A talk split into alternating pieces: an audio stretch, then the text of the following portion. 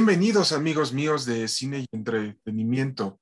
El tema de hoy ah, hablaremos acerca de un tema muy especial y tenemos a un invitado muy especial que sabe mucho del universo de Spider-Man y es amigo de su servidor y de su revista digital Cine y Entretenimiento.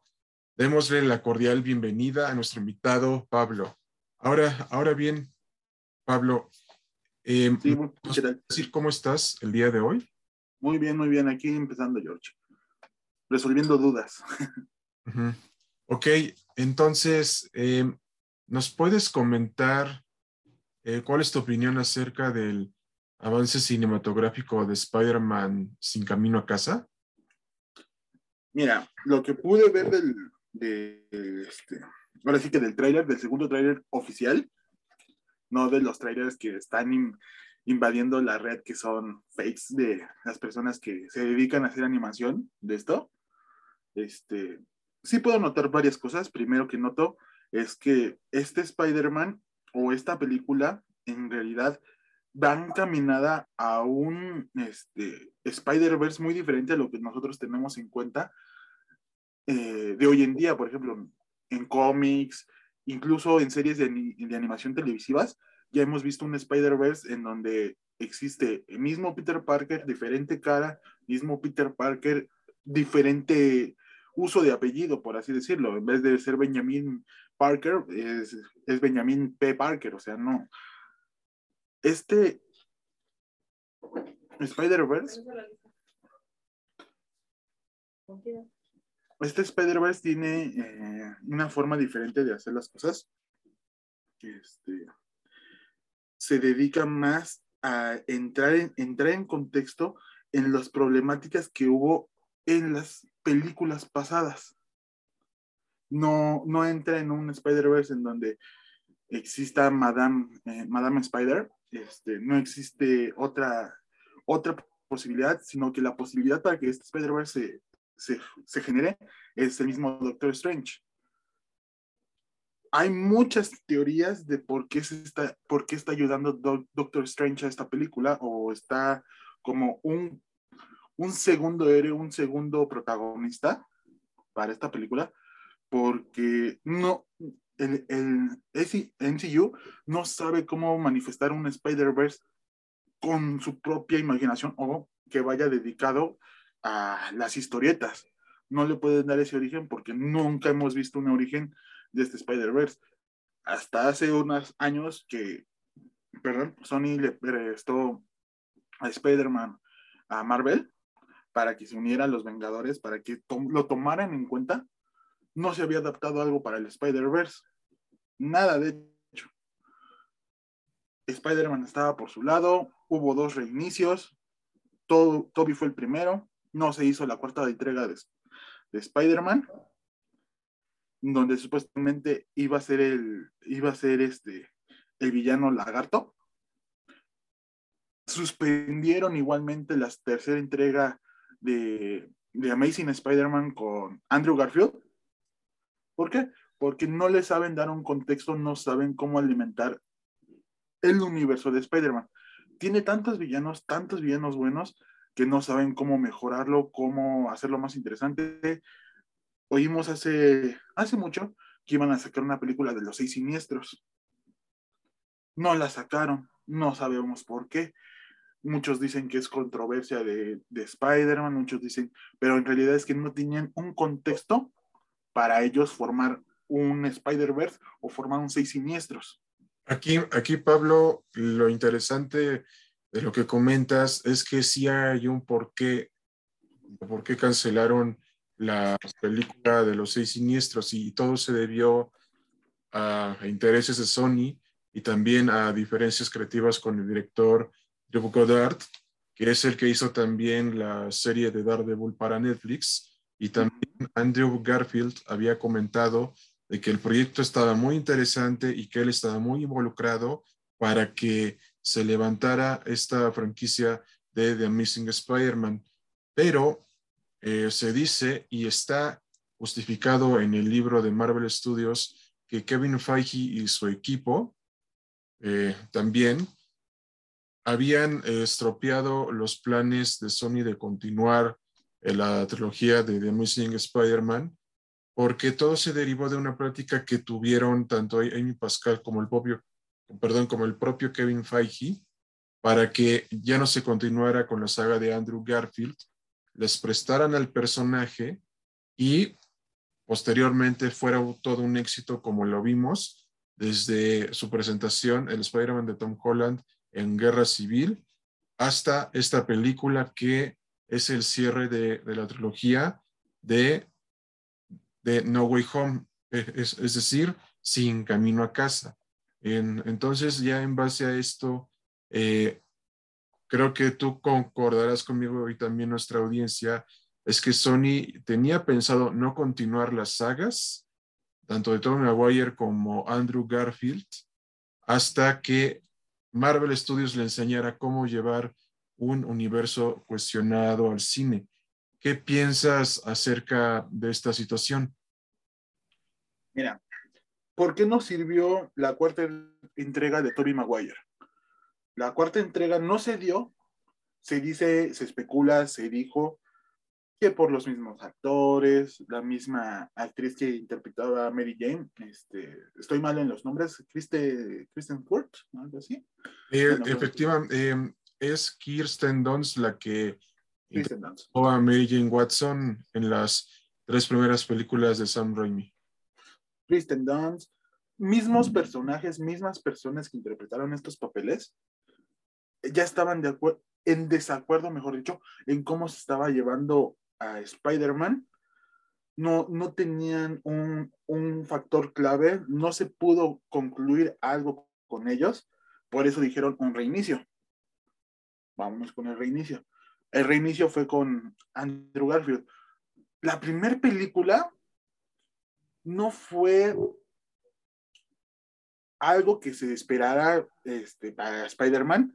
De hecho, muchos, eh, muchos, de, muchas de las personas que yo conozco, muchas personas fanáticas, no solo de, de Marvel, de, directamente de Spider-Man, hemos concluido es cierto, Andrew hizo un gran papel, no se puede discutir, pero Andrew es mejor Spider-Man en el sentido de que vamos a pegarnos a los cómics, el sentido irónico que a veces ha tenido Spider-Man, comparado con el Spider-Man de Tobey Maguire.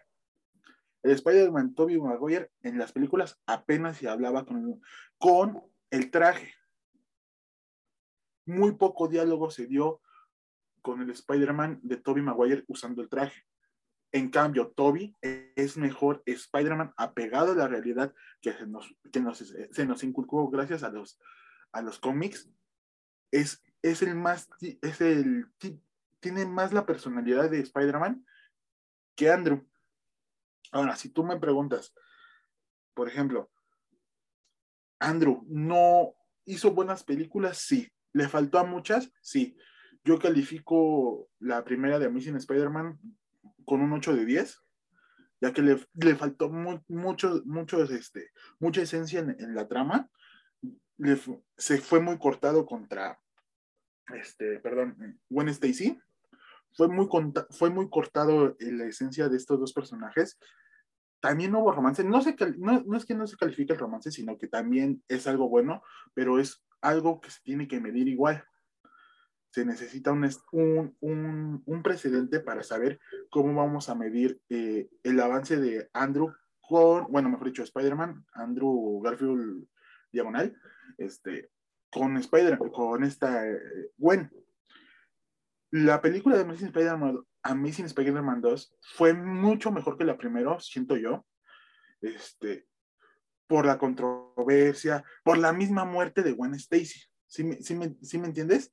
Eh, sí, ahí, ahí en esa parte eh, concuerdo contigo, porque en esta nueva saga se quiso explorar la relación entre Peter Parker y Gwen Stacy. Tomaron bien de referencia a los cómics de la etapa de Peter en el instituto y su relación con, con Gwen Stacy y también en lo de su muerte que, es sencillamente magnífica porque sencillamente es, es una de las mejores historias que ha tenido Spider-Man en el cine, pero en, en, sí, en sí también la historia de Amazing Spider-Man 2, digamos, fue muy apresurada. En, sí, mucho, demasiado. Así es, en mostrar rápidamente la muerte de, de Gwen Stacy. Y, en, y entonces vemos que esa escena en particular que, que marcó a ti y a mí y a nuestra revista digital y a nuestra audiencia, eh, que Peter, esta versión de Peter Parker no hubiera rescatado a, a la Gwen Stacy de M. Stone, esta escena la han replicado ya en varias películas. Eh, Sony también la ha replicado en, en Venom 2. Sí. Y, y, sencillamente también la vuelven a replicar en, en, en el avance de Spider-Man sin, sin, camino a casa. En, entonces, aquí lo que vemos, y creo que concordarás con nosotros, es que Sony de alguna manera nos quiere dar indicios de que en este Spider-Man habrá una muerte y es la de MJ interpretada por Zendaya. ¿Tú, tú, crees, ¿Tú crees que Sony esté haciendo esto por homenajear la escena de esa película o crees que hay un trasfondo más secreto? Amigo, te lo pongo así, porque yo no, yo no te lo, te lo digo abiertamente, yo no he ido a ver ni el avance ni nada este, de Spider-Man sin regreso a casa. Este, he visto el primer tráiler, el segundo. Estoy esperando a ir al cine a ver la película por completo. No me quiero llenar de fakes en mi, mi cabeza, pero al a reaccionar a algún Spider-Verse, ¿tú qué te imaginas? Bueno, por ejemplo, ahorita nos están llenando la cabeza de que son tres Spider-Man, son Spider-Man Toby, Spider-Man Andrew y Spider-Man Tom, Tom Holland. Teoría abstracta eso, por ejemplo, yo como, yo como director, yo como este, creador del personaje, yo como la persona que está encargada de, de asignar el reparto a todo, a todo el elenco. Para mí es más sencillo hacer una película con tres Tom Holland que con tres Spider-Man diferentes. El tema que indicas es bastante interesante porque se ha estado diciendo de que en la película aparecen, más bien van a aparecer tres Tom Holland y no el Spider-Man de Andrew Garfield y, y de Tobey Maguire, lo cual está generando desde ahora mucha decepción cuando la película se vaya a estrenar en cines, pero lo importante es no hacer caso, digamos, a esos rumores ni nada por el estilo, porque ya ha habido varias fotografías filtradas del set y de la película en el que tanto el Spider-Man de Tobey Maguire y el de Andrew Garfield sí van a estar. entonces, es, eso de que haya tres Tom Hollands ni siquiera está confirmado ni por la propia Sony, ni por el propio Marvel Studios, ni siquiera por los directores creativos que son Kevin Feige y precisamente Amy Pascal, que estuvieron muy involucrados en esta tercera película. Eh, Amigo, discúlpame la interrupción. Son rumores. Dime que de rumores no está lleno el cielo y de que rumores, por ejemplo, de varias entregas, llamémosle MCU, no se han hecho realidad. Pues, Ahora, tenemos, tenemos contacto, por ejemplo, perdón por interrumpirte, sabemos que va a salir el, el, Doctor Octopus que se interpretó en la saga de Toby Maguire. Sabemos que está confirmado el mismo Duende Verde de Toby Maguire.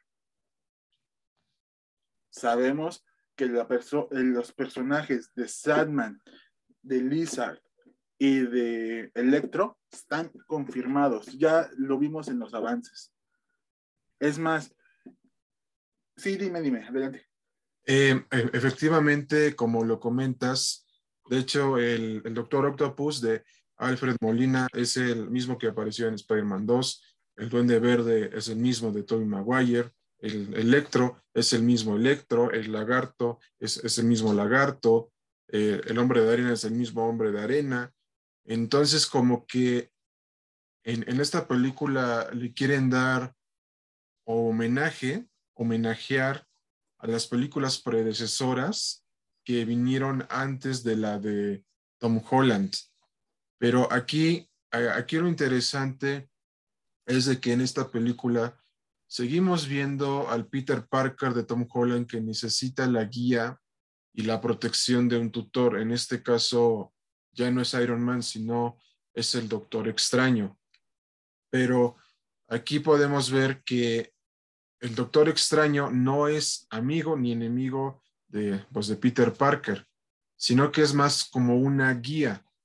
Pero él precisamente no está al pendiente de él y, y tampoco ni siquiera por lo que le pasa y no es la niñera de Peter Parker, porque de alguna manera Doctor Extraño lo, le va a enseñar a que debe de tomar responsabilidades y hacer frente a sus actos para que él pueda ser el héroe que todos conocemos como Spider-Man.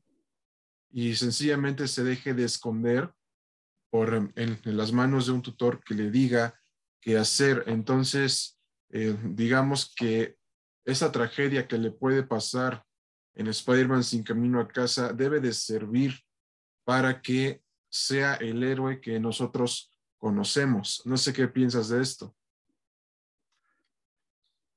Amigo, no sé si te acuerdas, no me acuerdo muy bien si fue en la primera película o en la segunda de, de este Tom Holland como, como Spider-Man. Él agarró una maleta, creo que fue en la segunda, si mal no me equivoco, después del el evento Thanos. Sí, fue efectivamente, fue, fue en, en la segunda, lejos de casa, en donde saca una maleta que, Me re te recuerdo. Benjamin Parker. Ah, exactamente. Lo que nos dijeron de esa, de esa película, de esa razón de ser, de ese portafolios, es que ya, había, ya, habíamos, ya, ya habíamos visto muchas entregas, las últimas dos, referentes al origen de Peter Parker. Por eso en Civil War no le quisieron dar más contexto y nada más presentarlo. Mira, aquí está tu Spider-Man. Aquí está tu Spider-Man. Tú, tú úsalo y lo único que hizo, tú sabes de mi opinión que tengo sobre este, este Tom Holland y lo voy a hacer público. Este Tom Holland necesita niñera. Este Tom Holland necesita quien lo lleve de la mano todos lados. No estoy de acuerdo con este aspecto porque para mí y varios de los cómics que se han hecho, últimos no, de los primeros que se han hecho de, de Spider-Man Peter Parker, Spidey siempre se tuvo que ver por sus propios métodos cómo arreglar su vida, cómo arreglar su vida tanto dentro del tema de Peter Parker, tanto en la vida del, del superhéroe llamado Spider-Man. Esto que hace Tony al involucrarlo a Civil War, cómo lo involucran los directores, es muy, es muy por debajo de como yo lo esperaba en, en Civil War. Por ejemplo, me acuerdo que leí este, uno de los, este, creo que fue el primer el cómic de Civil War. Peter nunca estuvo del lado de Iron Man. Nunca aceptó, la, nunca aceptó eh, los tratados. Nunca aceptó hacerse público. Peter siempre estuvo en contra de los en contra de hacerse público. Por lo mismo que es revelar su identidad contra todas las personas que pueden hacer daño a sus seres queridos nuevos, nuevos cómics recientemente, igual de lo mismo, Civil War, te dicen, ah, no, espérate, sí lo vamos a hacer, sí lo vamos a hacer de la parte, por parte de que Spider-Man sí diga que sí, que va a ser un, un Superman, un Superman, perdón, un superhéroe oficial, un superhéroe que se quita la máscara, que se abre, el, se abre al gobierno y digo, soy Peter Parker y soy Spider-Man. Eso está mal. Porque la esencia de Peter es que si yo me llevo la máscara no es para dar miedo, no es para que desconfíen de mí. Si me llevo la máscara es porque yo necesito tener a salvo a todas las personas que tengo atrás de mí sin que corran peligro. Caso es, por ejemplo, cuando se une a Venom en Spider-Man 3. Venom sabe todos los secretos de Spider-Man, Peter Parker, por la simbiosis que tiene sabe quién fue antes de la mordida, sabe quién es ahora, sabe quiénes son sus seres queridos, sabe cómo dañarlos, sabe así, así, así. Por eso Venom es uno de los, uno de los antihéroes, uno de los héroes, eh, perdón, eh, enemigos de Spider-Man más acerremos porque se metió a lo personal. Se metió al vínculo que dejó, dejó por la máscara, a todo lo que venía por detrás series animadas lo, confirman también. Cuando Venom se enlaza con Spider-Man, siempre este se lleva la sabiduría como lo vimos en, la, película de Venom 2 recientemente. La, inteligencia que ellos tienen de, saber cómo se, eh, sería la, ahora sí que la información colmena, como ellos lo mencionan, al, al conectar él, es es como decir, si yo ya lo sé, lo saben todos. Saben que tú eres Peter Parker, saben que tienes una tía, saben que tienes un amor, saben, sabemos todo sobre ti. Un punto interesante, perdón que te interrumpa, de, lo que hablas y de lo que se vio en la película de Venom 2, esta parte de la colmena eh, de los simbiontes y de la que Venom tiene conocimiento y que sí tiene razón. Vimos en la reciente película de Venom 2, eh, tiene también su trasfondo en los cómics porque de alguna manera estos simbiontes, al estar en múltiples realidades de múltiples universos, saben la realidad de las cosas y el hecho de que el Venom de Tom Hardy reconociera al Peter Parker de Tom Holland quiere decir que de alguna manera, y de verdad cuando se estrene la película, esperemos que sí sea cierto y se confirme nuestras teorías, perdón, se confirmen nuestras teorías, es que el Venom de Tom Hardy conoce perfectamente al Spider-Man de Tobey Maguire, por lo que ya acabas de, comentar, de que conoce sus secretos, su vida, eh, a su tía May, a sus amores, es decir, que conoce todo eso, por lo que sería un punto interesante ver cómo es la reacción del Spider-Man de Tobey Maguire cuando se encuentre con el Venom de Tom Hardy y que podría aparecer en esta película de Spider-Man. ¿Cómo crees que será este encuentro?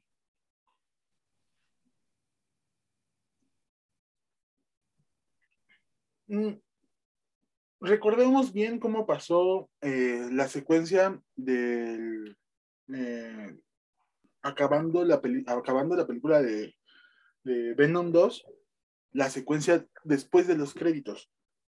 Él está en un cuarto lejano, le, está hablando con Venom, le está diciendo que la información que él tiene es demasiada, no la, podría medir, es algo que viene de todos los simbiotes que están registrados en todas las partes de la galaxia y o universos. Cuando se ve en el trailer, este no, no cambia su panorama. Lo que pasa es que este Venom, este Eddie Brock, cambia de realidad. Estaba en un hotel de mala muerte, vamos a ponerlo así, y en, el, cambio de realidad, que fue muy evidente, la transformación de, de la habitación, no es que no es que haya cambiado de habitación por, magia de Doctor Strange, no. Lo que cambió fue él. Él fue transportado a la dimensión de Tom Holland, del Spider-Man de Tom Holland. Así como ya vimos al Doctor Octopus, a Electro, solo que aquí ya nos mostraron cómo pasó. En la película todavía no nos muestran si va a pasar o si lo vamos a ver, porque de, de, en los cortos nada más nos muestran a, ah, mira, aquí está el Doctor Octopus, ah, mira, aquí está el Duende Verde, Electro, Lagarto, Sadman. Pero aquí con eh, Tom Hardy ya nos muestra cómo es que él llegó. ¿Sale? Perdón. Em, así es, efectivamente, En la escena post créditos, como se ve, ellos precisamente cambian de realidad y todo es mediante el hechizo que Doctor Extraño realiza para que todos olviden que Spider-Man en realidad es Peter Parker. Pero eh, eh, sencillamente volvemos a esta situación de la colmena, porque a, pesar de que se haya, de que se hayan teletransportado a otra dimensión, aún así el conocimiento que el Venom de Tom Hardy tiene de la colmena da a pensar y a denotar que él conoce a, a ese Spider-Man, especialmente es una... Perdón que te interrumpa. El Venom que tiene Tom Hardy, alias Eddie Brock, de esta nueva versión, no, sabe quién es Peter Parker. Le llama la atención Peter Parker. Se siente atraído. Lo que, lo que hemos visto a través del tiempo en los cómics, en las series de televisión, eh, animadas sobre todo, es que Venom siempre se ha sentido atraído hacia Peter Parker. Siempre. O sea, si nosotros en vez de, en vez de en el corto, si hubiéramos puesto a... ¿Estás de acuerdo que este, que este Venom es un Venom diferente al que tuvo Spider-Man eh, de, Tobey Maguire en su época y ni siquiera nos han mostrado si Andrew Garfield tuvo contacto con un Venom? Ah, es, e, efectivamente eh, se tenían planes de mostrar al Venom de, de Amazing Spider-Man. Iba a ser de una manera diferente a la que habíamos visto con el de Tony Maguire, pero desgraciadamente por las razones que ya expusimos, no se llevó a cabo. No se llevó a cabo, exactamente. Ahora, él, en todo, bueno, en todas las referencias que yo me puedo acordar en este momento, Venom, Venom tal cual, simbiote Venom, siempre se ha sentido atraído hacia Spider-Man. Siempre, siempre, siempre, siempre. Es una conexión, lo dicen, lo dicen en una de sus series animadas, es una conexión con su verdadero amor. Lo que tiene con Eddie Brock es porque le sirve, porque creó un, este, un enlace, un lazo entre ellos muy fuerte. Pero su verdadero su verdadera este, este, simbiosis con alguien realmente ha sido con Spider-Man. Porque todo, todo lo que es Spider-Man, todo lo que es poder, todo lo que es recuerdos, todo lo que es emociones, le agrada de él. Se siente, este, no relacionado, pero sí muy vinculado con lo que él fue, él es y él va a ser.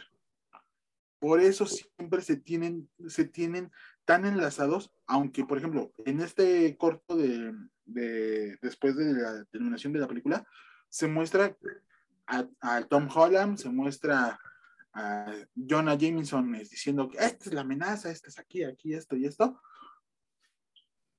Venom no deja ni enterarse por completo a Eddie. Hace el cambio y lo que siente es la atracción máxima que ha tenido con otro ser, aparte de Eddie Brock. Recordemos que en esta realidad en donde está Eddie, no hay un Peter Parker. No hay nadie con el que se pueda relacionar como con Eddie. Ha usado a la...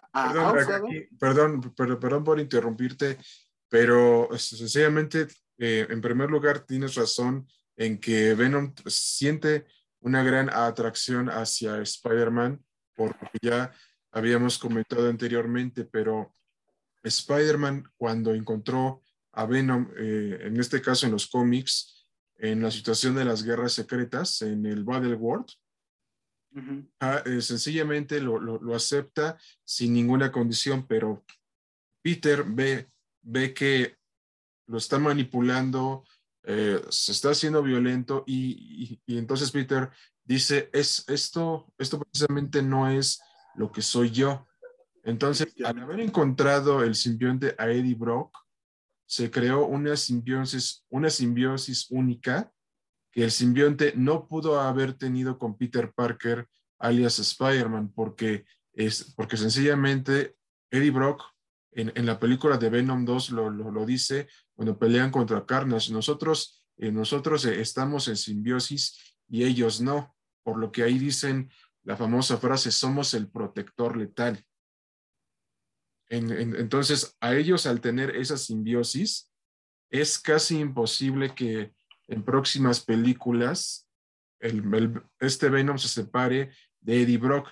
Nos referimos al de Tom Hardy, para que después se pueda unir con el de Tom Holland. No, no, no. A lo que yo me refiero es a esto. Aparece en la tele Tom Holland, alias Spider-Man, alias Peter Parker. Se oye la voz de Jonah Jameson de, este, poniendo en duda el valor de, Spider-Man. Se acerca Eddie Brock a la pantalla y antes de que pueda decir una sola palabra, Venom surge. Lame la pantalla y lo conoce como este sujeto. Este sujeto lame le atrae mucho. Tú tienes razón y tienes, y tienes razón en exponer el punto que, pusiste de, de, Venom con Eric, Eric Brock, perdón, este, en esta película pero hay que calificar la simbiosis.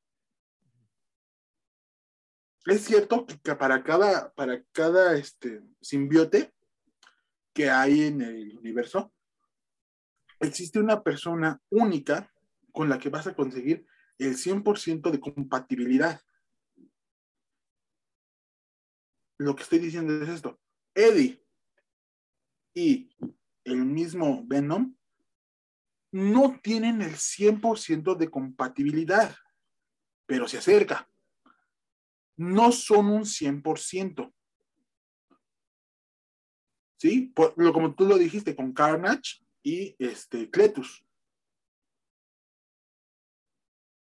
Su 100% o ni siquiera el 100%, su más acercada simbiosis con alguien fue con Peter Parker.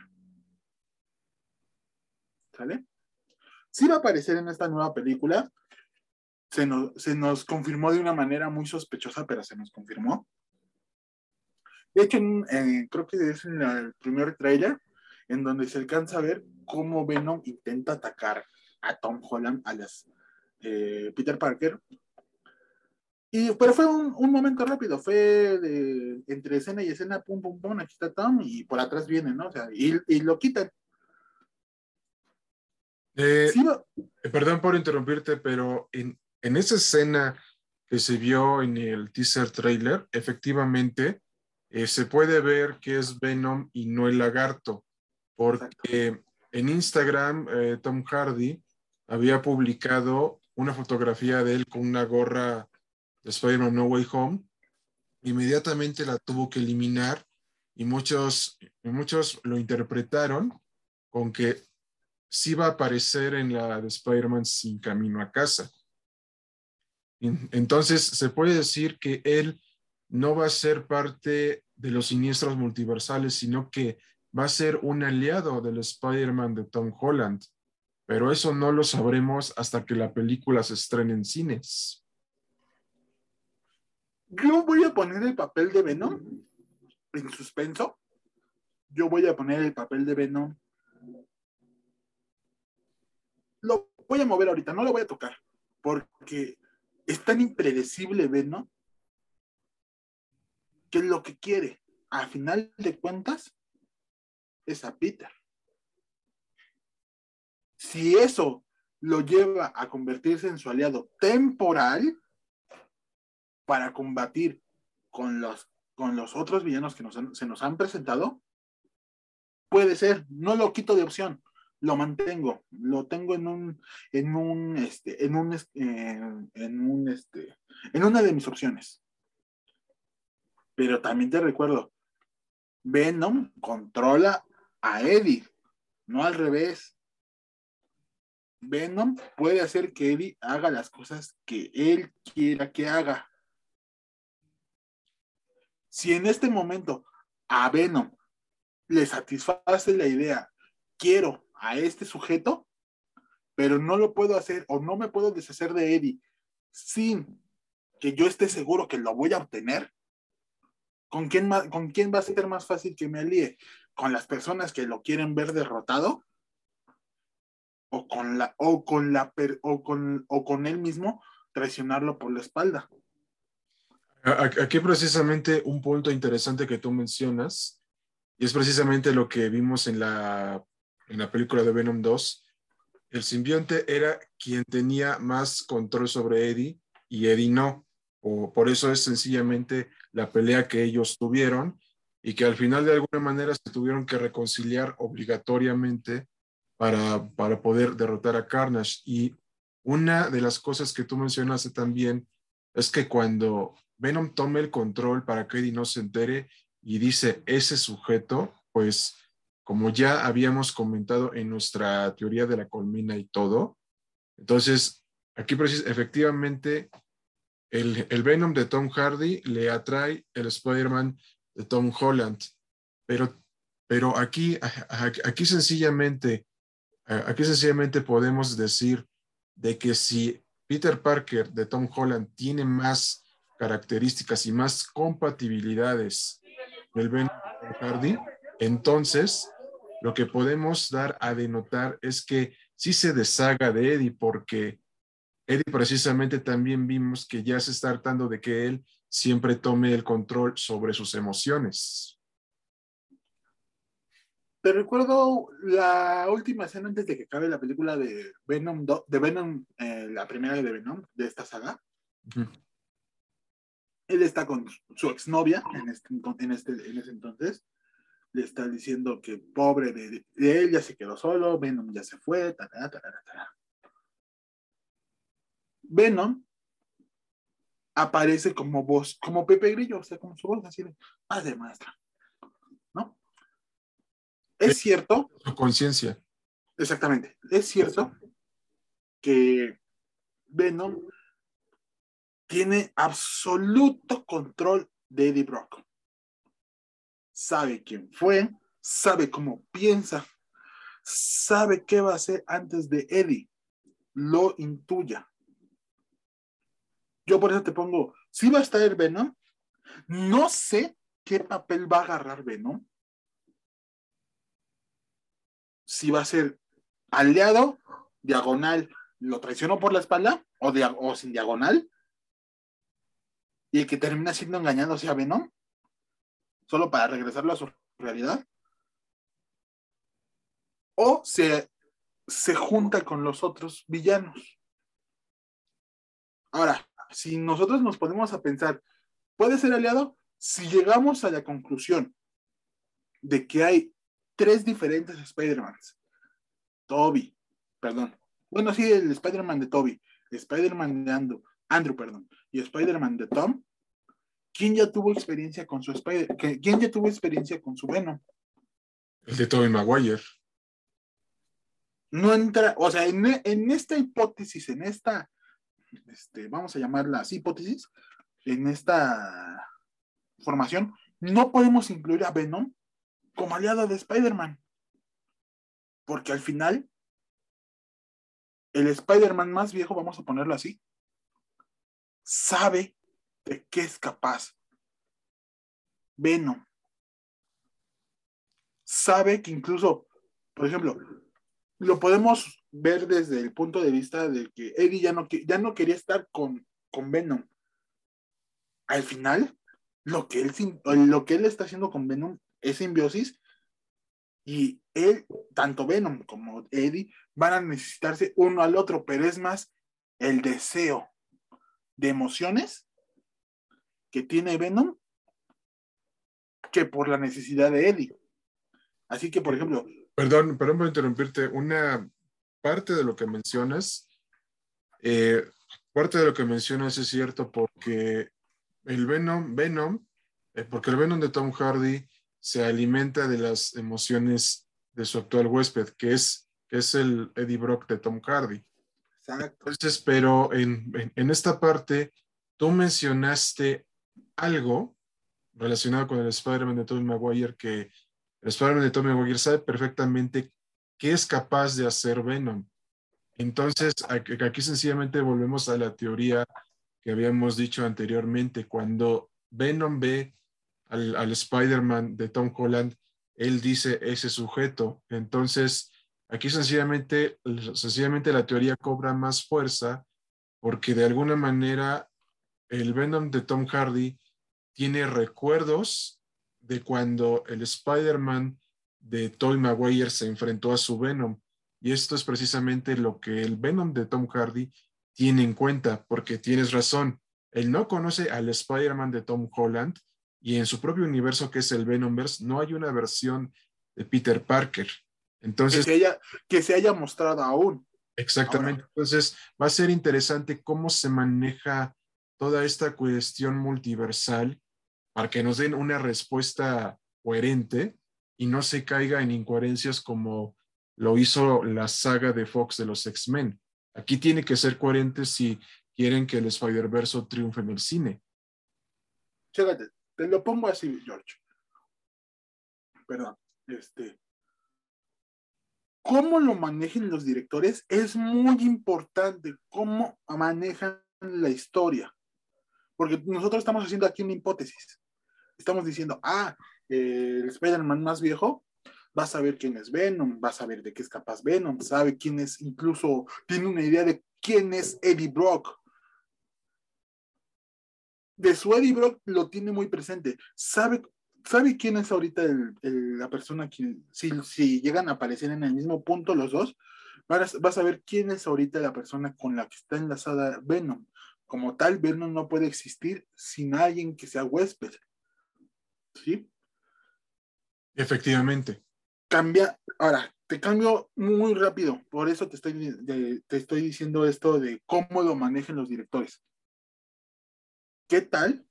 Y solo qué tal que los directores solo manejan la historia del Spider-Man más viejo hasta donde se quedó con Doctor, Doctor Octopus. No suena lógico por lo que vimos, en la, en la, en la escena postcréditos de, de Venom 2. No suena un poco lógico, pero no sabemos en realidad con qué concepto agarraron a estos dos individuos, ¿sí? Porque en el, en, el universo de, de Spider-Man, de Tobey Maguire, ni el Doctor Octopus, ni el, ni este, este, este, el Duende Verde se llegaron a conocer.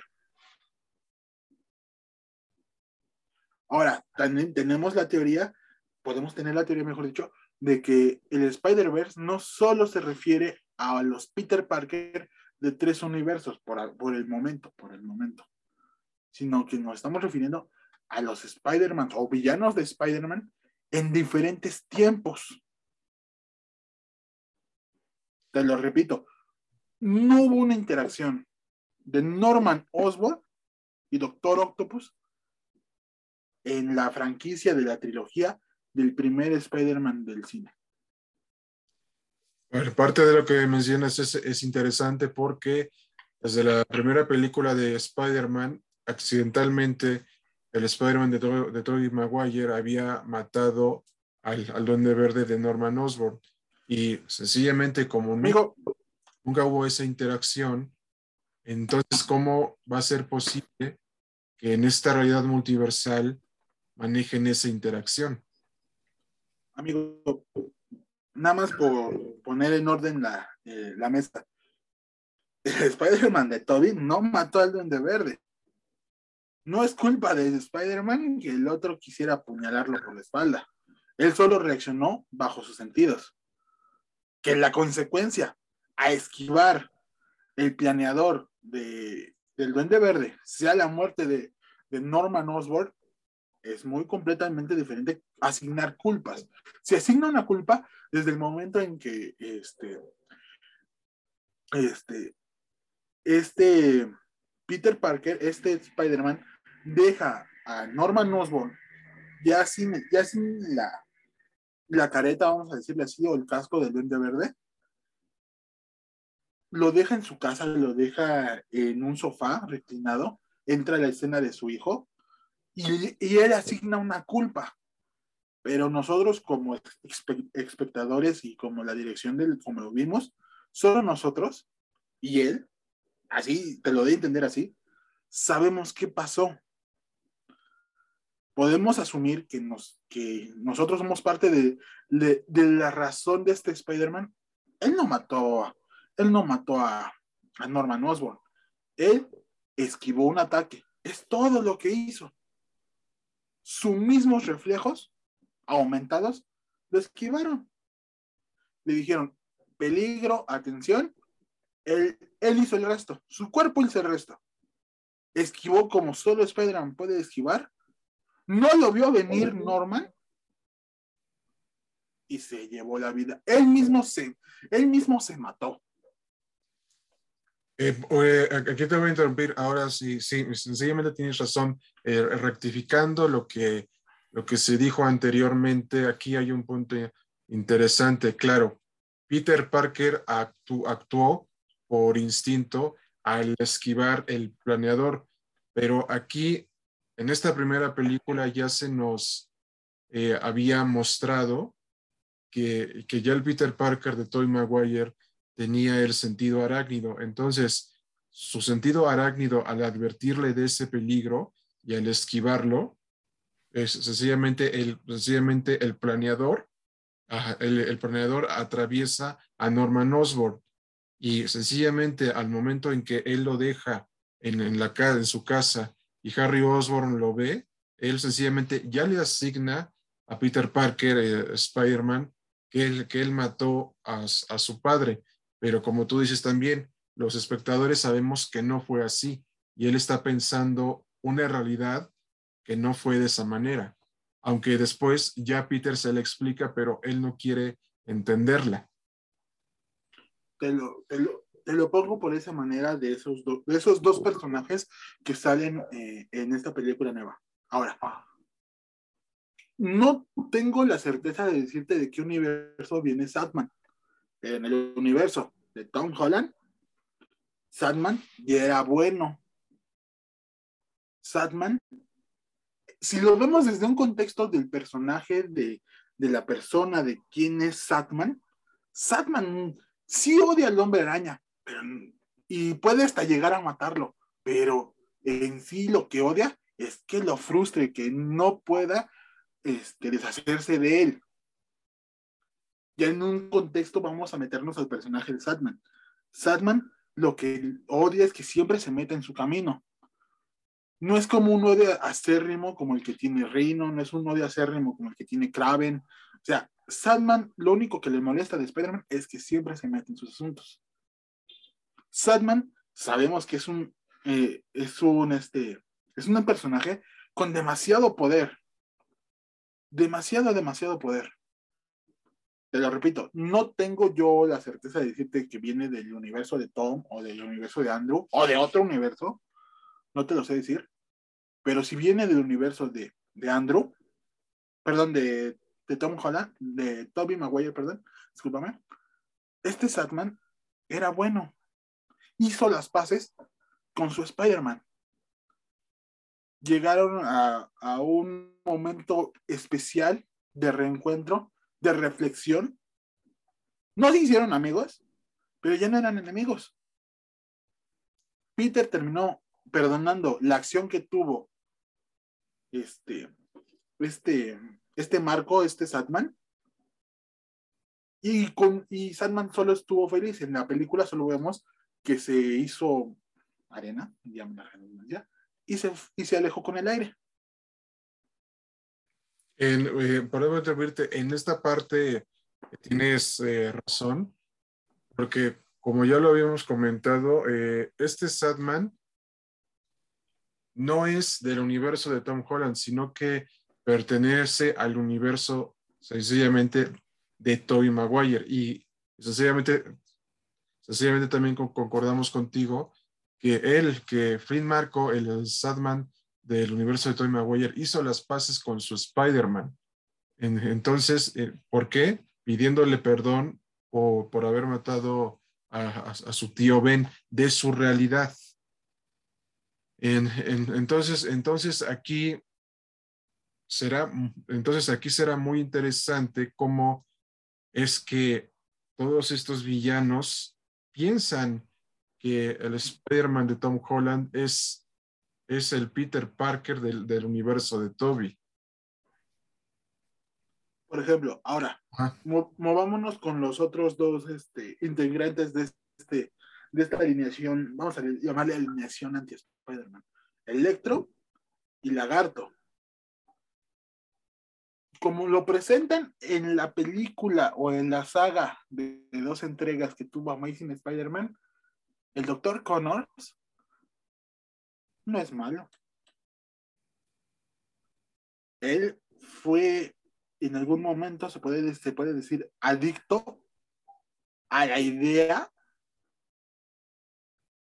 que tenía de supremacía de los genes de, los genes de los reptiles. De ahí su obsesión que tuvo por ser este, este lagarto. ¿Sí? Sí, sí, porque, por, qué, ¿por qué? Porque él, él sencillamente veía la forma de que de que la raza humana podía regenerarse a ella misma cuando, cuando perdía un miembro, pero eso, eso ya, sería, ya sería meterse a, una idiosincrasia inmoral, pues, pues, pues para hacernos, digamos, inmortales, que es, que es precisamente con lo que ha estado en, contra de la ciencia. Y entonces, sencillamente en este punto, tienes razón, Sencillamente no era malo, que quería, quería el bien, eh, quería el bien para la humanidad. Pero el Spider-Man de Andrew Garfield lo, vio como un villano. Ahora te lo, te lo explico de otra forma. Doctor Kurt Connors, el genetista, no es lagarto. La voluntad de Kurt Connors no es la misma que el lagarto. Lagarto tiene sus propias ideas. Es como ver a una persona que tiene doble conciencia. Doble moral. Déjalo doble moral. Que se cree que, vamos a decirlo así, que cree que tiene dos personalidades dentro de un cuerpo.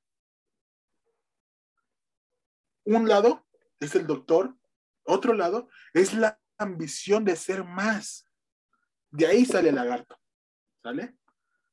Yo lo veo así. Perdón por interrumpirte, pero este ejemplo que mencionas lo vemos en la historia de terror Dr. Jekyll y Mr. Hyde, en donde uno tenía una personalidad que se guiaba por lo correcto y, otra, y otro tenía una personalidad malvada. Entonces, es, esto lo podemos ver eh, con, el, con el Dr. Connors de Amazing Spider-Man. Es, un, es un ejemplo, sí, claro. es, es válido, es válido, sí, sí, sí. Muy buen ejemplo, de hecho. Yo lo veo así. Lo que yo quiero relacionar contigo es que, por ejemplo, en Amazing Spider-Man, la segunda entrega, con Andrew, Lizard no, no murió, Kurt no murió. Se fue a Ravencroft. Pasaron, no sé, lo que tú gustes. Este, el tiempo que haya pasado de la primera película a la segunda película en la, en, la misma temática de las, de las películas, apareció Electro. Electro,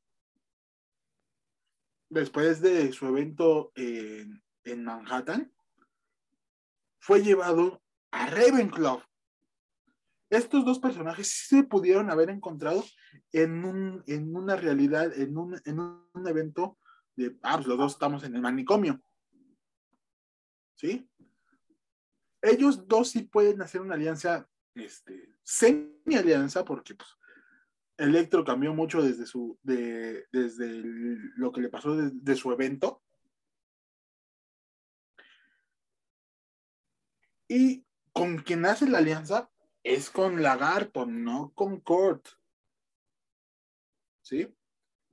Lagarto y Electro sí se pudieron haber encontrado en algún, en algún, perdón, en algún momento de, de, esa entrega o nos pueden decir, o nos pueden hacer creer eso.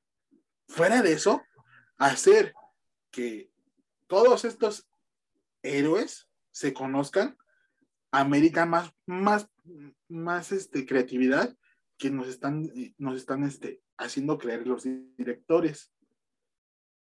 Y por, por cierto, una, un punto interesante que mencionas es que, y, y, sencillamente, corrígeme si me equivoco, desde el final, desde el final de The Amazing Spider-Man hasta el comienzo de la segunda, por, por, lo que tenemos entendido, no nos dicen cuánto o tiempo pasa, pero sencillamente siguiendo la cronología pasa un año.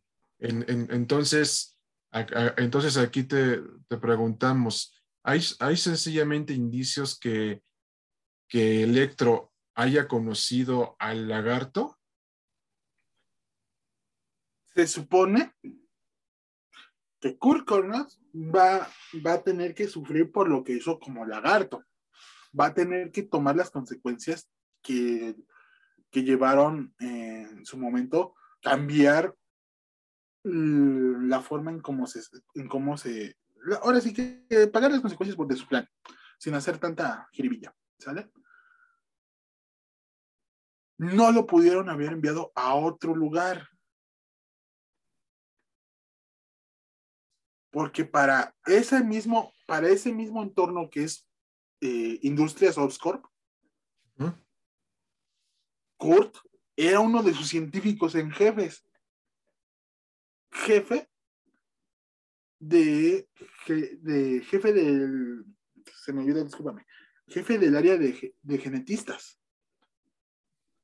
Así es, así es, que es, eso es lo que nos habían puesto en la primera película de The Amazing Spider-Man y sencillamente, qué bueno que menciones el Instituto de Ravencroft, que ha sido muy mencionado a lo largo de la historia de los cómics y villanos de Spider-Man, pero aquí también hay un dato interesante. Ese mismo instituto aparece en la película de, Venom 2. Entonces aquí hay que hacernos la siguiente pregunta. ¿Ese mismo instituto que aparece en Venom 2 es el mismo que apareció en la saga de películas de The Amazing Spider-Man? No, amigo. Recordemos que por el momento nosotros sabemos que el universo de Venom y el universo, bueno, el universo de Venom, este, diagonal Tom Hardy, no es el mismo que el universo Andrew, Andrew Garfield. Efectivamente. ¿El Ravencroft es diferente? Sí, porque no tiene tantas anomalías. En este, eh, antes del incidente Spider-Man, Amazing Spider-Man, después de que se canceló y nos lleváramos a, a la unión Sony Marvel, no existía Cletus. Nosotros como fans, como personas que sabemos un poco del, de la trama que lleva Spider-Man, sabemos que eh, este, Cletus, Cassidy, es un hombre que fue atrapado por Spider y encerrado en Ravencroft. Ahí, este, fue cuando, fue cuando conoce a, a ver, fue cuando conoce o interactúa con Venom, fue cuando conoce e interactúa y sale Carnage por ejemplo, a mí el, enlace que tuvieron con, eh, en la película de Venom 2 se me hizo muy interesante porque sí se llevó mucho contexto con lo que nosotros sabemos del universo del universo este Marvel. Sabemos que cada vez que un simbiote nace de otro simbionte, este va a ser más fuerte. Exactamente. Este Sí, sí, Perdón por interrumpirte, esto se ha eh, reflejado mucho en los cómics por esta fusión que, por esta fusión que acabas de mencionar. Y sencillamente, no sé si eh, estás enterado, pero resulta que cuando a este policía, Peter Mulligan, eh, algo que pasó fuera de cámara, se, se le insertó una parte del ADN de Carnage con lo cual el próximo villano de Venom 3 va a ser Toxin.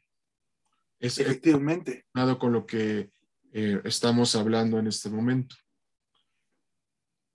No me voy a poner a, contar bien a los hijos de Venom. Son varios, son varios, de verdad son varios. Después de Carnage, después de Carnage hubo, hubo otros cuantos.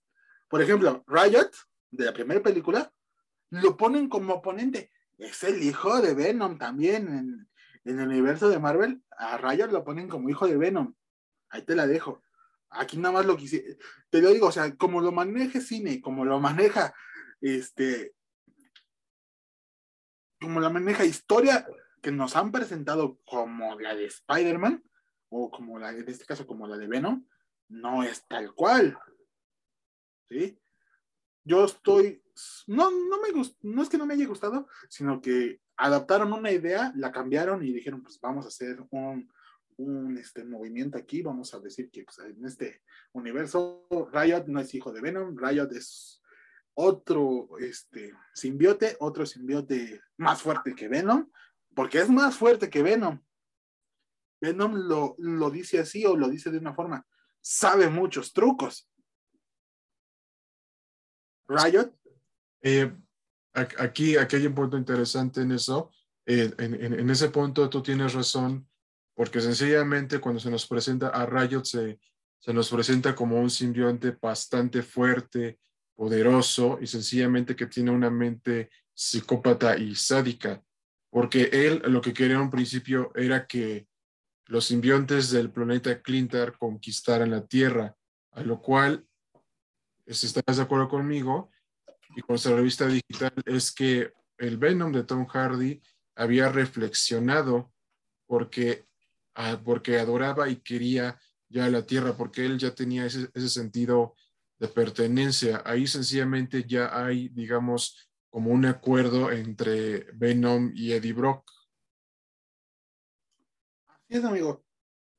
Te digo, tanto como es, este, es este, dirección de cine y lo que es historia, lo vamos a, lo vamos a tergiversar porque necesita cuadrar, necesita, necesita que cuadre con, con todo lo que están pensando hacer no lo podemos asumir que es como, que es como nosotros lo conocemos, o por ejemplo, como muchos de nosotros podemos conocer de historietas, de investigación de libros, o sea, no es lo mismo.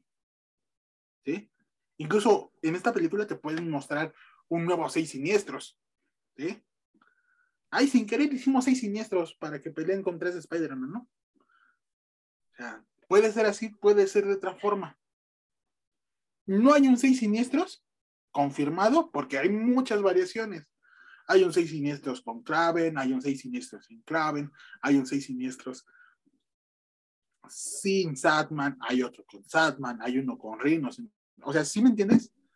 Eh, sí, eh, sí parte de esto que mencionas también eh, se puede ver en el avance cinematográfico de Morbius, en donde en donde se ve claramente es este ejemplo en donde se nos menciona que, que hay un reino, que, que, hay, hay, precisamente una gata negra, pero también se nos menciona que, que, sencillamente Morbius es una combinación de los tres universos eh, de los tres Spider-Man.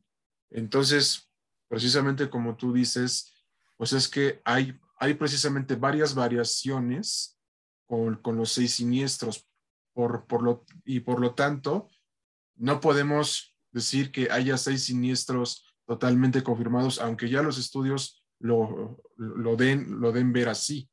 Primero hay, hay, hay que ver cómo se denota toda esta problemática multiversal arácnida. Exactamente.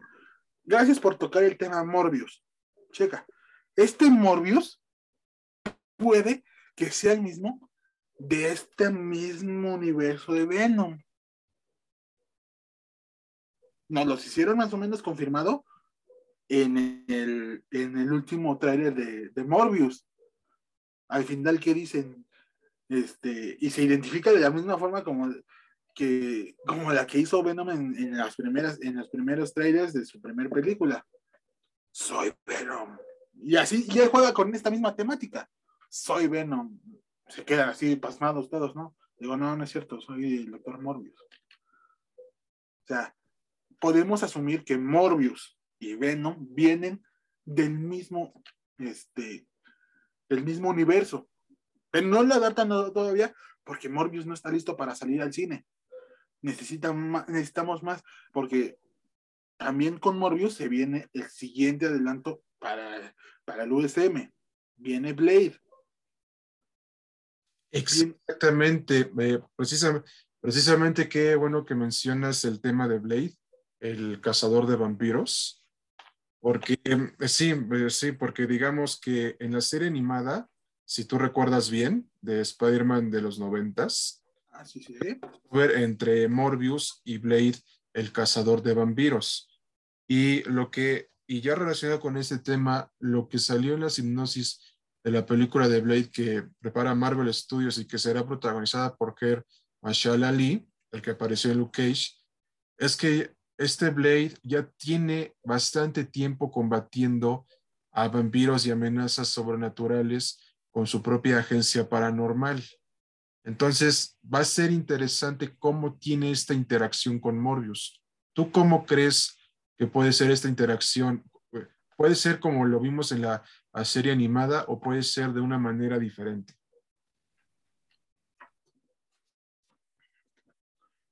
A Morbius lo tenemos que analizar como igual que, en vamos a ponerlo en el mismo hipotético caso de, del lagarto que, estábamos mencionando. Morbius, el doctor, quiere pelear contra su enfermedad o, como lo muestran ahorita en, en el cine, quiere pelear contra su enfermedad hizo sus estudios, hizo sus avances, sabe qué necesita para mejorar. Se somete a esta prueba de fuego que es irse a una cueva este, y esperar a, ver qué pasa con qué pasa con el resultado que, está esperando. Es el resultado que esperó, más, de, más que el resultado que esperaba. Él lo dice así en, en los trailers. Mi fuerza, mi fuerza cambió, mi masa, mi tonalidad muscular cambió. Tengo un radar. Peor aún, me nació una sed por sangre. ¿Sí? Morbius. En vampiro, como, como lo dices y como se ve en el avance, él, él al momento de hacer su investigación también notó mutaciones en él. Y su deseo de sangre hace precisamente que su amada y los demás que le importan se alejen de él.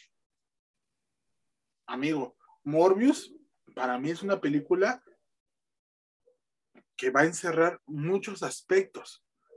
Vamos a ver el tema villano más metido que con Venom. Con Venom llegamos a ver uno que otros golpes, hazañas que tenía él como simbionte, como arma por fuera. Este, se comió unas cuantas cabezas.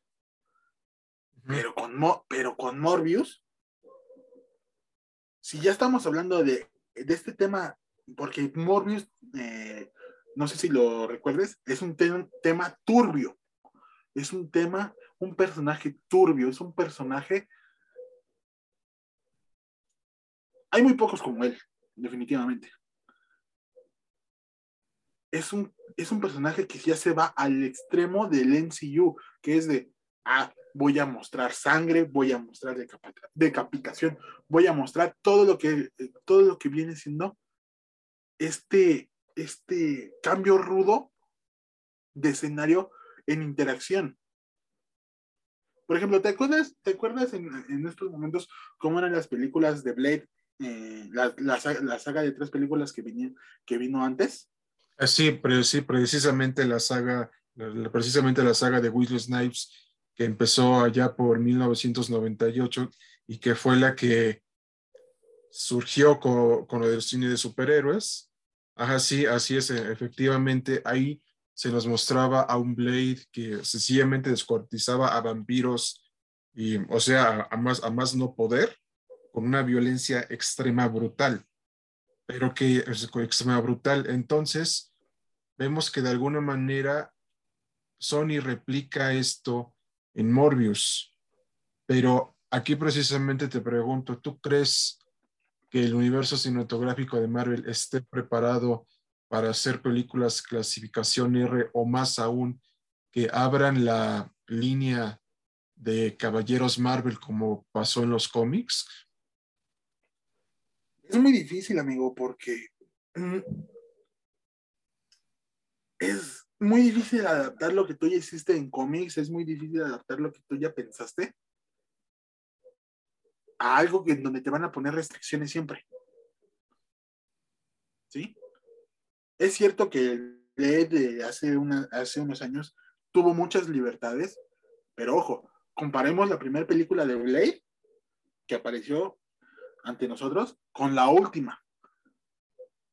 La primera era más sanguinaria que la, última, amigo. Sí, porque ya, la última que era de Blade Trinity, la suavizaron. Fue más, controlada, exactamente, la suavizaron, fue más controlada. Ay, sí, me voy a ver un poquito de sangre. Ya, es más, ya ni veíamos la sangre, ya directamente es, ay, te toco con la navaja y como la navaja es especial, ay, te desintegras así en cenizas, ¿no? Así es. La batalla que tuvo contra Drácula fue muy buena. Fue demasiado, al menos para mí, en la edad que yo la vi, déjame recordarme, tenía unos 10 años, era muy buena. No salió como debieron haber pensado que iba a salir, incluso como dicen los, los este, las mismas historietas, no salió así, pero fue una buena pelea. Pero, por ejemplo, comparada con la pelea con el jefe de la, de la primera película, fue más sanguinario Blade, la primera película. Y se fue quitando ese, ese, ese, ese coraje sanguinario en la segunda y en la tercera. Ya fueron entregas de, ah, patada, patada, pum, pum, arco, y te digo, en la primera todavía se alcanzaba a ver la sangre, antes de que, antes de que se convirtieran en cenizas los vampiros. Ya después, es, ay, ceniza, ceniza, ceniza, ceniza, ceniza, ceniza, ceniza. Ahí precisamente ya el trasfondo cambió de que primero lo hicimos violento, ahora lo vamos a suavizar, pero ya precisamente con lo de Morbius, y con esta nueva versión de Blade, el cazador de vampiros, ¿tú crees que ya nos muestren este lado violento con clasificación R?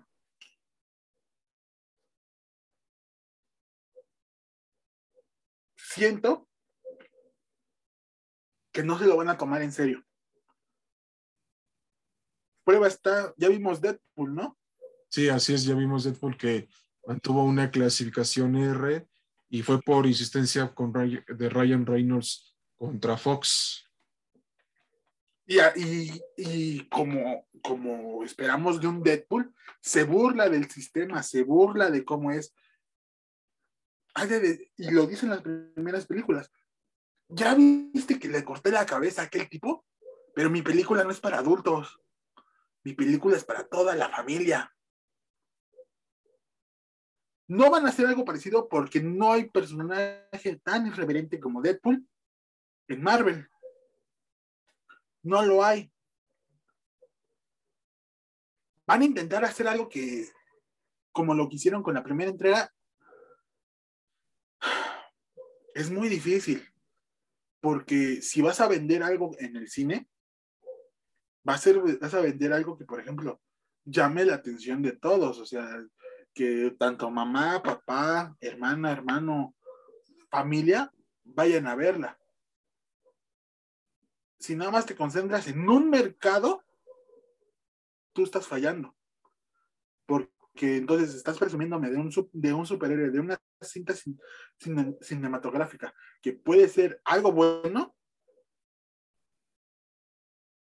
pero con la pura audiencia que te estás pidiendo, ya no te, ya no te, puedo, ya no te puedo hacer valer los fondos. Va a ser un rotundo fracaso si llegan a pelear con las ideas que tienen de, de cómics.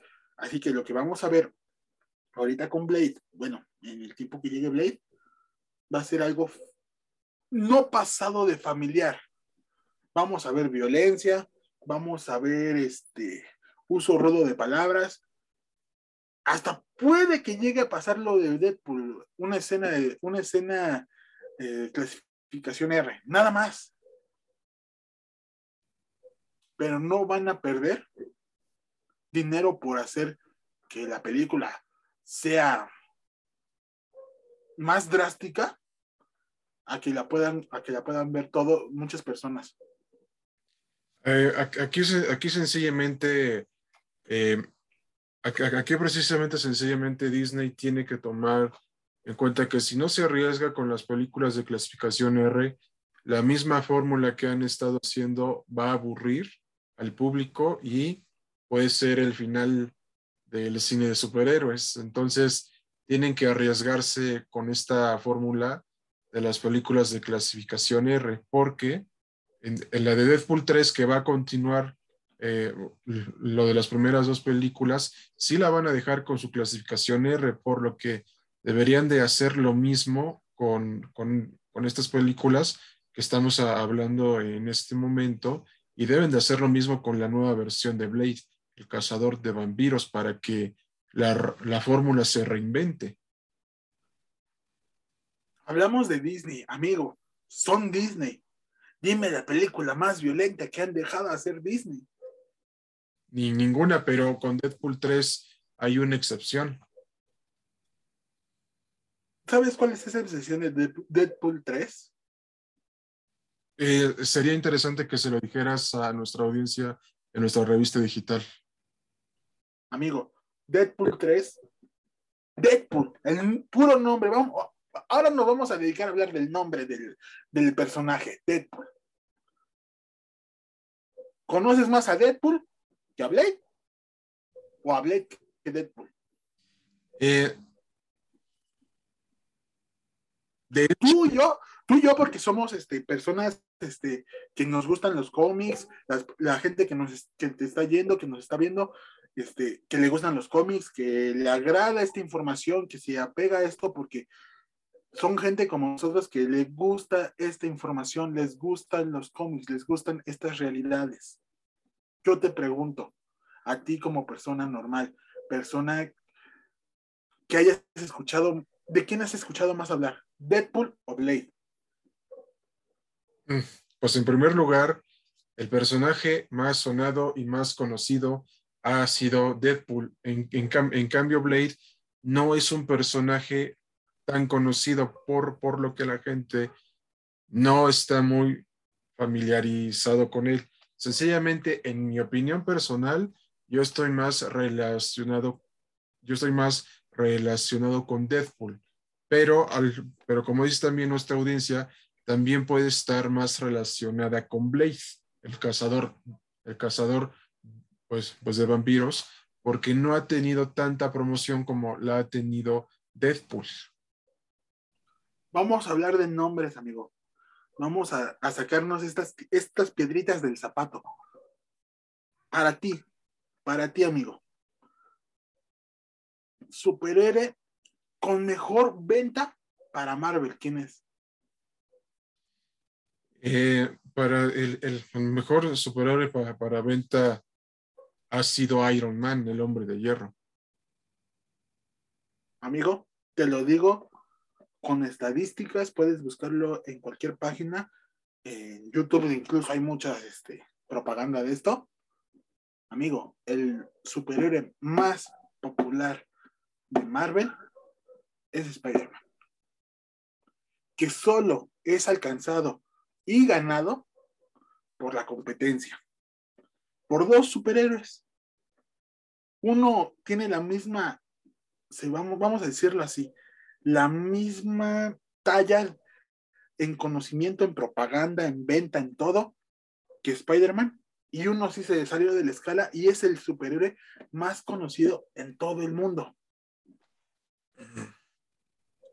Efectivamente, eh, tú tienes razón.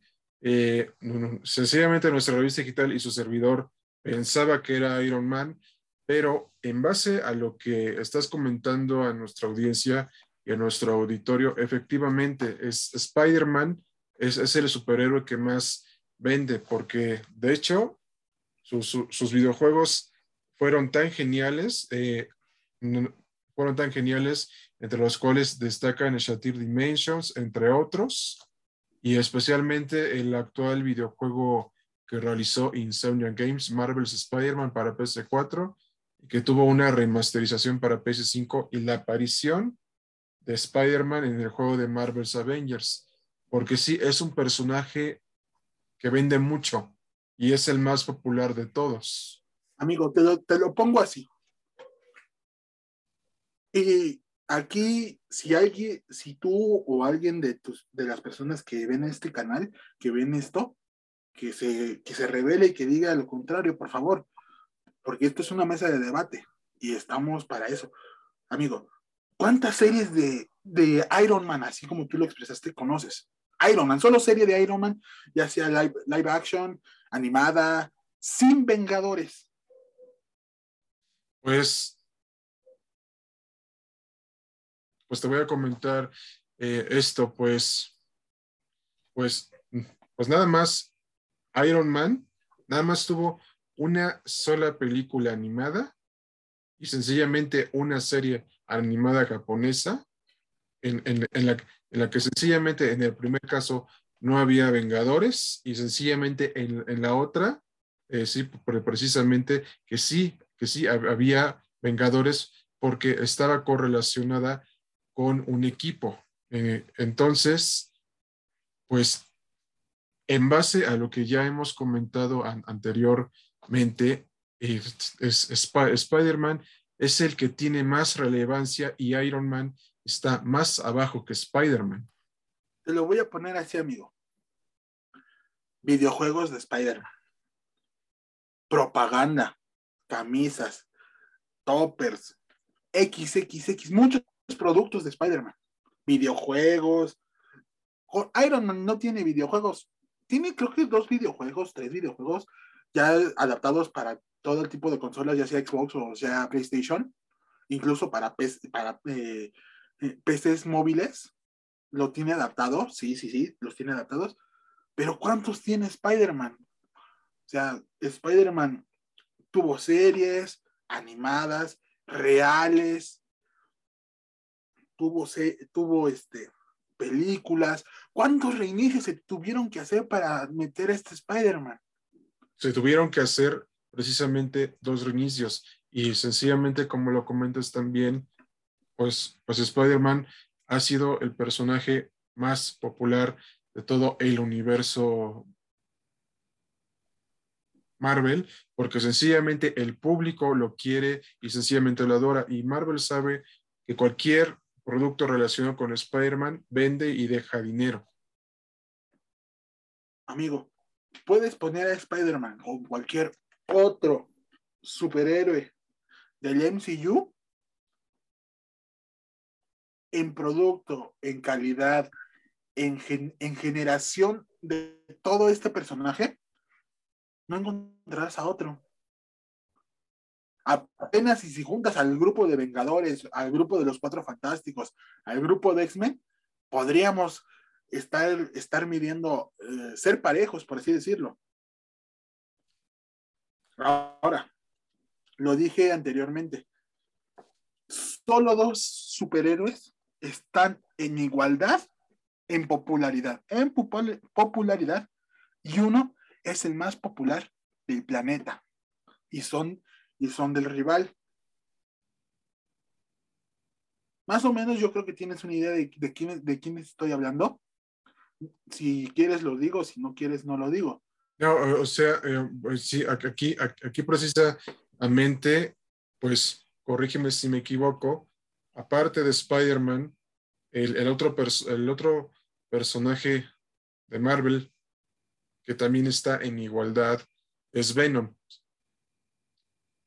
Y, y, y, qué más también, y sencillamente el otro personaje con más popularidad, corrígeme si me equivoco, es Wolverine. Eso por parte del universo X-Men. Y Venom viene atrásito de Spider-Man. Pero de Venom no es el, no es el, ahora sí que podemos decir, el némesis de Spider-Man. Para mí, para mí, mi, humilde opinión, nadie le gana al Duende Verde como némesis de Spider-Man. Te lo digo así. Y si este y si esta, y si esto, y si esto entra en debate, me gustaría entrar a otro podcast contigo para discutir esta, esto que voy a decir. Los dos superhéroes de la competencia que son igual y más famosos que Spider-Man y que los Vengadores y todos estas, estos grupos de, de superhéroes son Superman, son Batman, siendo Batman el más conocido por todo el planeta. Eh, precisamente diste en el clavo. ¿Por qué? Porque sencillamente como tú lo has comentado, después de, después de la popularidad de Spider-Man, viene la popularidad de Superman y de Batman. Y sencillamente, corrígeme si me equivoco, Batman también ha sido el personaje más popular de DC Comics, ha tenido varias series animadas, varios crossovers, varios videojuegos y hasta también estuvo en el crossover de Injustice, que salió para Xbox 360 y el 2, que salió también para PC4.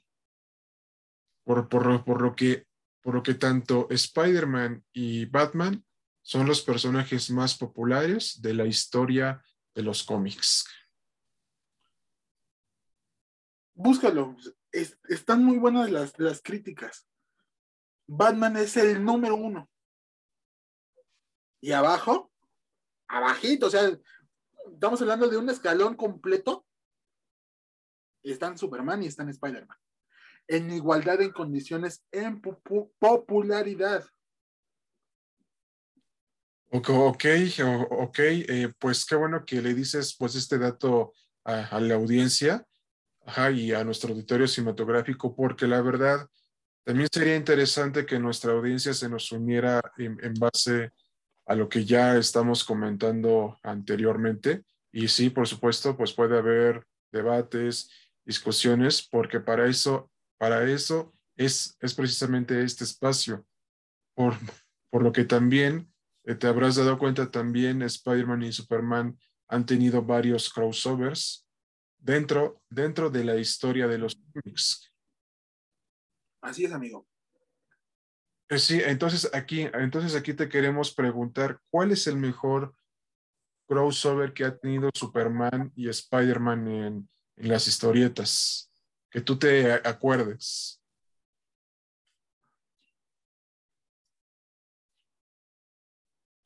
Por parte de Superman, el mejor es cuando se enfrentan con los amos de la justicia. Okay. Superman y la Liga enfrentándose a los amos de la justicia. Versiones de ellos con otra definición de justicia, peleando, eh, para mí es la mejor, la mejor. ¿Sí? Y ah. esto es un, así dime. Sí, ahora, eh, precisamente te queremos comentar que otro de los grandes crossovers que, que ha tenido Spider-Man y Superman es cuando precisamente se enfrentan a Venom. Entonces, ya precisamente con lo que mencionamos anteriormente, eh, esos son precisamente los dos crossovers que han tenido en los cómics, tanto Superman como Spider-Man y sencillamente como ya lo dijimos anteriormente, están, en igualdad de condiciones por ser los, mejores personajes populares del mundo de las historietas. Hay, un, hay una edición. Cada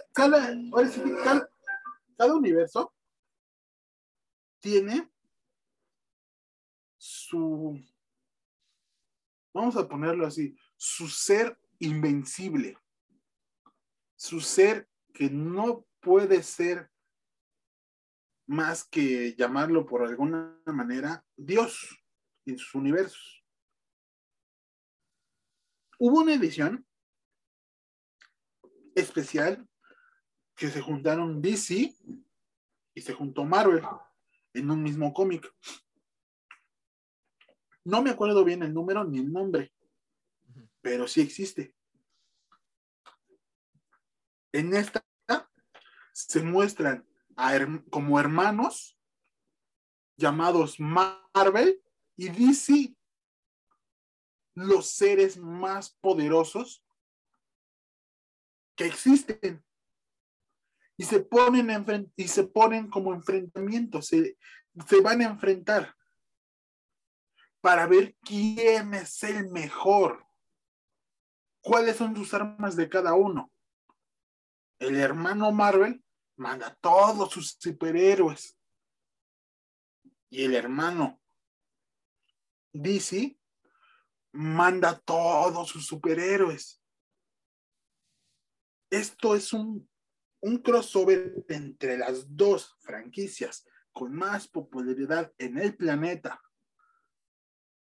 en un, en un mismo juego. De hecho, se hizo la, se hizo, se hicieron las, las, este, ¿cómo se llama? los cómics de crossover, por ejemplo. Sabemos quién gana entre Superman y Thor. Superman le da una arrastrada brutal a Thor. Entre Flash y Quicksilver, Flash le da la arrastrada a Quicksilver. Capitán América y Batman quedan empatados.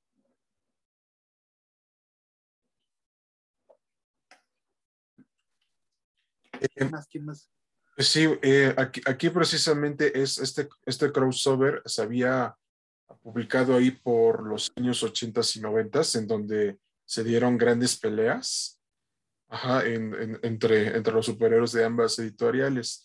Y, y, qué bueno que mencionas este punto, por lo que aquí podemos ver que si estas historias fueron magníficas y épicas en su momento, ¿tú crees que esto podría adaptarse al cine con los cambios que ha habido en el mundo del cine de DC Comics y precisamente con los de Marvel?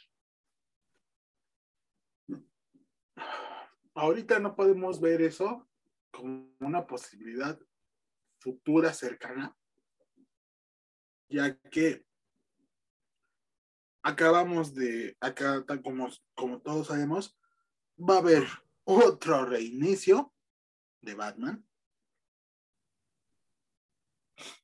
No se ha sacado todavía la película de, de Flash. Falta la segunda de Aquaman.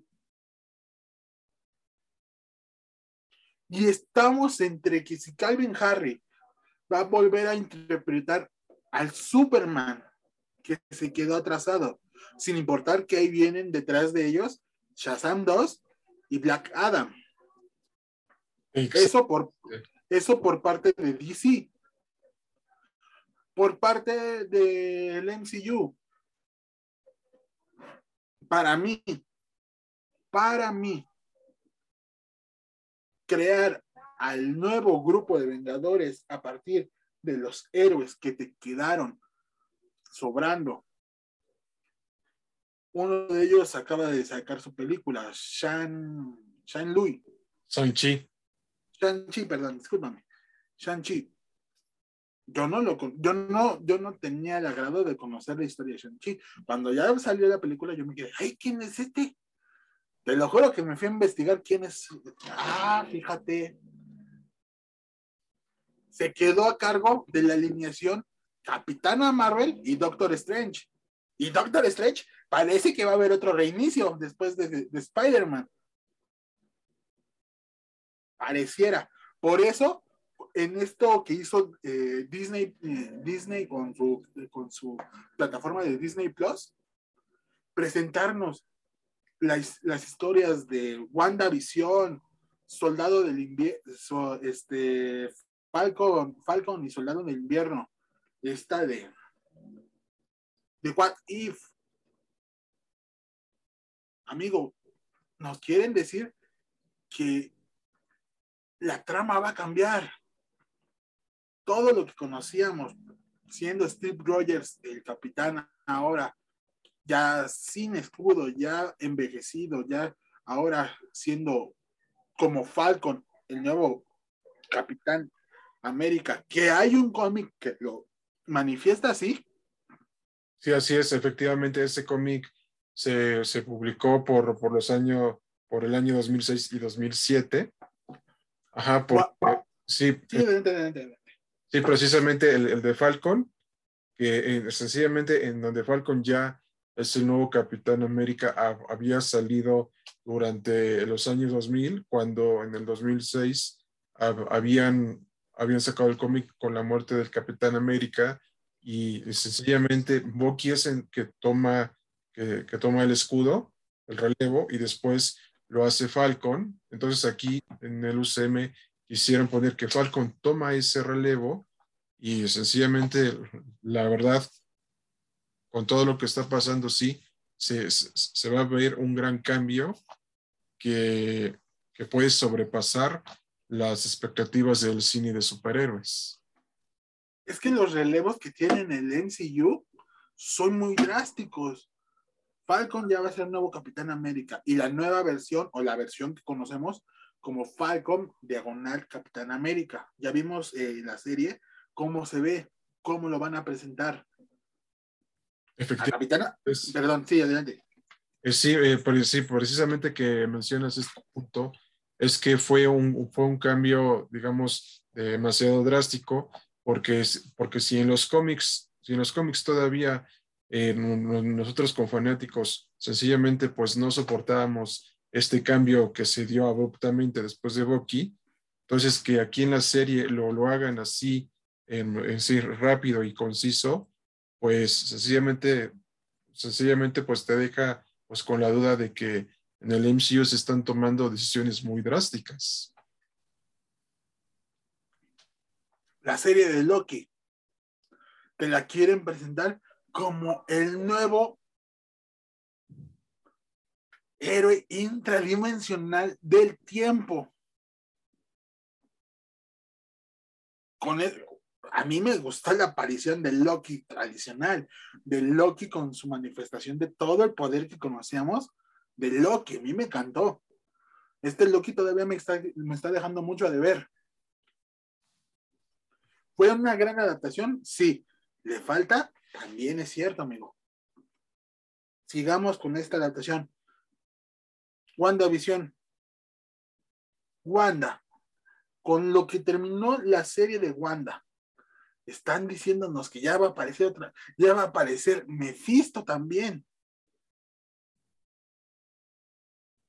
¿Sí? Qué, bueno que mencionas esto, esto sencillamente de, la situación de Mefistófeles, porque es un villano relacionado al Vengador Fantasma. Entonces, que aparezca también en el Doctor Extraño y el multiverso de la locura va a ser bastante interesante porque ya se nos está introduciendo ya desde ese momento la parte sobre, sobrenatural del universo Marvel. Así es, perdón. Este, perdón, No, no, no, te preocupes. Este, y sigamos con esta, con esta introducción. Este, ¿cuál, cuál sería otra? Hawkeye. Ahorita estamos con Hawkeye.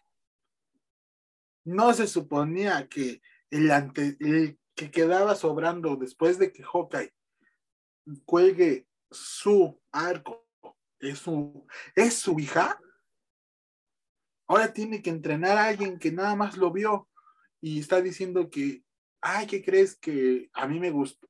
Yo me quedé viéndote a ti, cómo salvaba, cómo este, te desempeñabas, cómo alguien con un solo arco podía enfrentarse a una invasión, ser compañero de estos titanes, gladiadores, dioses. ¿Cómo te enfrentaste? Ah, quiero ser ahora tu aprendiz. Eh, sí, entonces aquí, aquí sencillamente ya se da la introducción, digamos, a los jóvenes vengadores y que, y que sencillamente va a ser con Kate Bishop en, con Kate Bishop en esta serie de, de, Ojo de Halcón que, que, ya nuestra audiencia podrá ver en, en Disney Plus.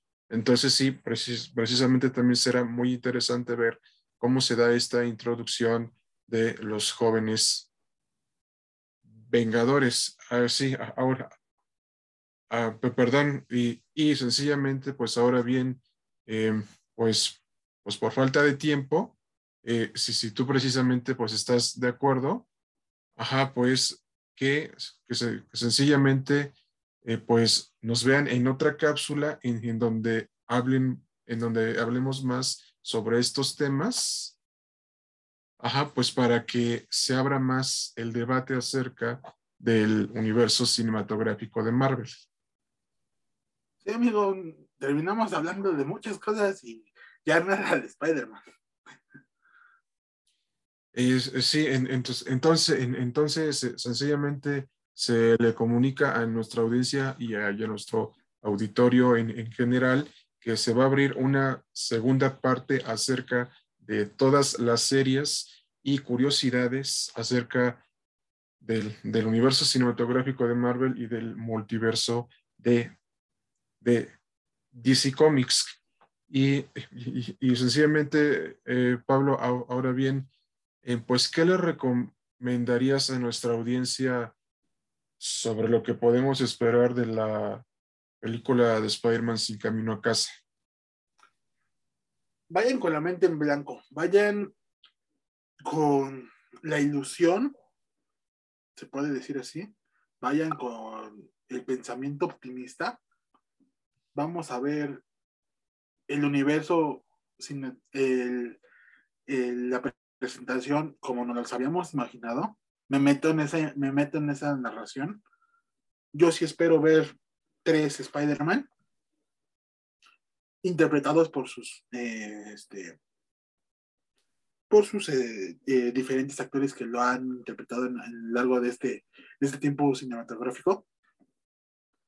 Yo espero una buena versión de la pelea, una buena trama, pero sobre todo que este Peter Parker de Tom Holland se deje de guiar por, por otros, que empiece a confiar más en él, que empiece a, a, tomar el destino de su propio camino en sus manos. Porque antes era, era Iron Man, ahora lo intentó, lo está intentando con Doctor Strange, pero no es lo mismo. Que él toma su, que él toma el que él toma el riesgo de sus propias decisiones. Porque al final, este, este conflicto, esta película, esta trama que viene, es por culpa de él. Ah, así es, así es, efectivamente concordamos con esto de que hay que ir con la mente en blanco para luego evitar decepciones. Afirmativo. Y sí, eh, pues, ahora bien, eh, sencillamente Pablo, te agradecemos mucho que hayas aceptado esta invitación de su servidor y de nuestra revista digital. Fue un placer tenerte en el programa y sencillamente le comunicamos a nuestra audiencia que este es su debate cinematográfico y se abrirá una segunda cápsula en donde hablaremos de las curiosidades del multiverso cinematográfico de Marvel y del multiverso de DC Comics en el cine y en la TV. Muy bien, amigo. Eh, fue un placer tenerte en el programa, Pablo, y, y, sencillamente pues esperemos pues que te volvamos a, tener aquí nuevamente y recuerden que eh, nos podrán encontrar en todas las plataformas de podcasting, en nuestras redes sociales y recuerden que este será siempre su espacio cinematográfico, ya que esta es su casa y su mesa de debate en donde hablamos de lo último y de las últimas novedades de la cultura pop. Muy bien, amigo, gracias por la invitación y vamos a, ver el tiempo de cuándo vamos a hacer la siguiente cápsula. Exactamente, le hicimos a nuestra audiencia. Esperen buenas noticias en la segunda cápsula, el multiverso de Marvel y de DC Comics. Fue un placer que hayas aceptado esta invitación, Pablo, te lo agradecemos mucho. Hasta luego, amigo, y de nada. Hasta luego. Gracias.